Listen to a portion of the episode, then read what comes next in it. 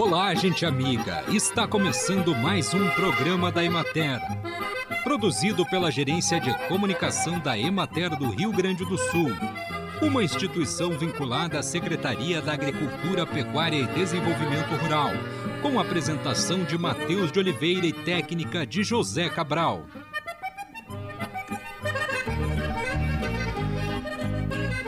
O tratamento da anemia consiste fundamentalmente em identificar e tratar a causa que determinou a anemia e realizar a reposição de ferro em dose adequada por um período suficiente. Os médicos prescrevem tratamento com sais ferrosos por via oral, acompanhado de sucos naturais ricos em vitamina C, como laranja, limão, acerola, kiwi, pitaia e caju no mínimo uma hora antes das refeições.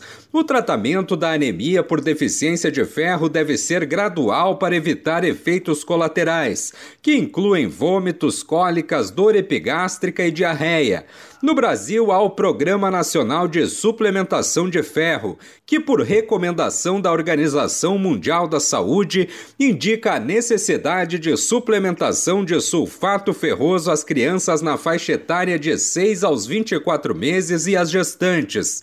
A Sociedade Brasileira de Pediatria preconiza suplementar ferro a partir do trigésimo dia de vida até os 12 meses. Com a entrada do inverno, o cultivo e o manejo da erva mate exigem atenção especial para garantir a qualidade do desenvolvimento da planta, além de protegê-la de doenças causadas, por exemplo, pela alta umidade do ar. Durante o inverno, não há muita preocupação com pragas que tendem a atacar entre a primavera e o verão. Da mesma forma, a adubação não é recomendada durante o inverno, mas no período de desenvolvimento vegetativo das plantas que ocorre entre a primavera e o verão. Por outro lado, o produtor precisa monitorar de perto o desenvolvimento de doenças, principalmente por conta da umidade das precipitações. As práticas de poda de formação devem ser evitadas no inverno por causa da geada e do frio. Os outros tipos de poda, como a de colheita, podem ser utilizados. Além disso, ao serem colhidas, é preciso ter cuidado para deixar folhas na copada, de modo a garantir a atividade da planta. Este foi um recado da Emater. Acompanhe agora o panorama agropecuário. Na regional da Emater de Caxias do Sul, o plantio da safra de alho foi prejudicado pelas chuvas e umidade do solo em excesso. Dessa forma, a safra em curso se encontra atrasada em relação a anos anteriores.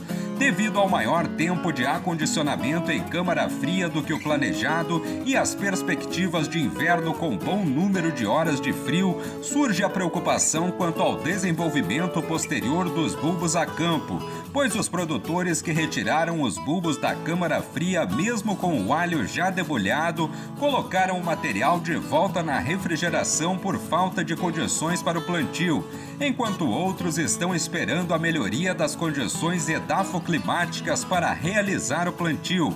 As lavouras de alho já instaladas estão com desenvolvimento praticamente paralisado e algumas tiveram danos por erosão devido às chuvas. Comercialmente, a cultura encontra-se no período de entre safras sem negociações. Na região de Passo Fundo, os agricultores devem iniciar nesta semana o processo de desvernalização, que é a quebra da dormência dos bulbilhos, para na sequência efetuar o plantio da safra 2022. O produto está sem cotação local. Em Alto Feliz, a cultura do chuchu se encontra em fase final de colheita da segunda safra. Os produtores que adubaram as plantas antes das fortes geadas conseguiram prolongar um pouco a colheita e colhem os últimos frutos que já estavam formados. Há bastante mercadoria estocada nas câmaras frias, pois a safra foi satisfatória com bom volume e boa sanidade.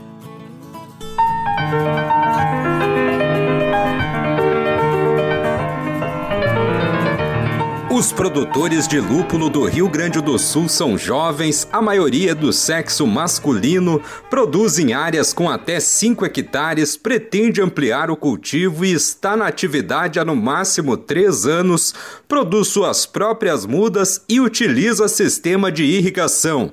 Os dados fazem parte de um questionário respondido por 40 produtores gaúchos participantes do projeto Monitoramento e Desenvolvimento da Cultura do Lúpulo que está no seu segundo ano. E é sobre isso que fala o pesquisador do DDPA, Carlos Alberto Oliveira. A gente também buscou uh, ter mais informações sobre os processos de pós-colheita. E aqui fica bastante evidente que o principal processo pós-colheita que é realizado com o, o, o, produto, o lúpulo, é a secagem. Então, esse, esse produto ele é colhido né? A flor do lúpulo é colhida e geralmente ela é diretamente né, passada por um processo de, de secagem para maior uh, tempo de conservação. E a gente vê também como a estocagem pós-beneficiamento. Em relação a questões comerciais, isso é bastante importante também, a gente começar a se familiarizar mais como que acontece a apresentação desse produto para comercialização. O que, que a gente percebeu com esse grupo de produtores que nós pesquisamos? Que o modelo ainda mais utilizado é a apresentação da, do, da flor do lúpulo em natura ou seca. Esse é o principal formato de comercialização, ou seja, o produtor faz a colheita e já comercializa essa flor em natura, ou ele faz aquele processo de secagem, que é o pós-colheita mais realizado, e depois comercializa dessa forma. E um número menor de produtores da nossa amostra manifestou que faz o processo de peletização, que já demanda mais uh, técnicas e equipamentos, além né, da questão só de fazer a secagem e o embalamento do, do material. A gente pode perceber também informações importantes em relação à comercialização e os preços que estão sendo praticados sobre essa cultura. Então, aqui a gente percebe, né, dos três formatos que são sendo comercializados uh, o lúpulo, flor in natura, flor seca e peletizado, que ainda há uma variação de preços, mas uma concentração em determinadas faixas de acordo com o tipo de apresentação. Então, se a gente fala do tipo de apresentação do produto como flor in natura, a gente observa que a maioria manifestou que o preço de venda fica menor que 200 reais por quilo de lúpulo. Com o modelo de flor seca, então isso já reduz um pouco, mas ainda é predominante o valor de menos de 200 reais. E quando a gente vai para o formato peletizado, que é um formato que nós temos menor número de produtores que manifestaram que fazem a prática da comercialização de, de produto peletizado, a gente observa já uma presença mais do preço entre 251 a 300 reais por quilo de, de produto. Em relação aos destinos da produção de lúpulo, esse é um outro ponto importante, né, e está relacionado também à motivação da produção de lúpulo. O que, que a gente percebe aqui nas respostas? Que o principal destino da produção é para a produção própria de cerveja.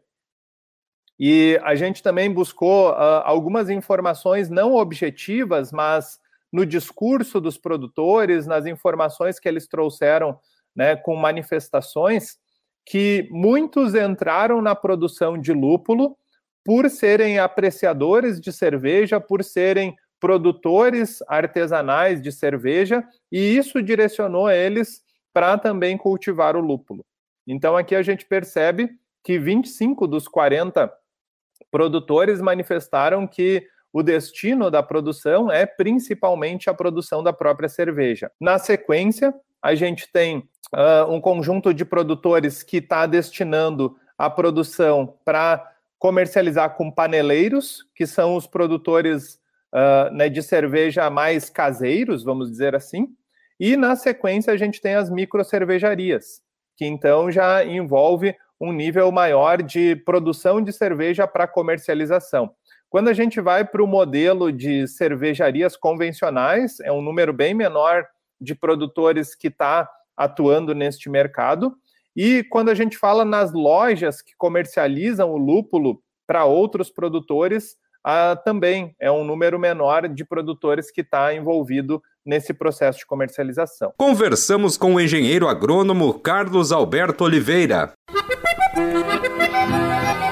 E assim encerramos mais um programa da Emater. Um bom final de semana a todos vocês e até a próxima segunda-feira neste mesmo horário.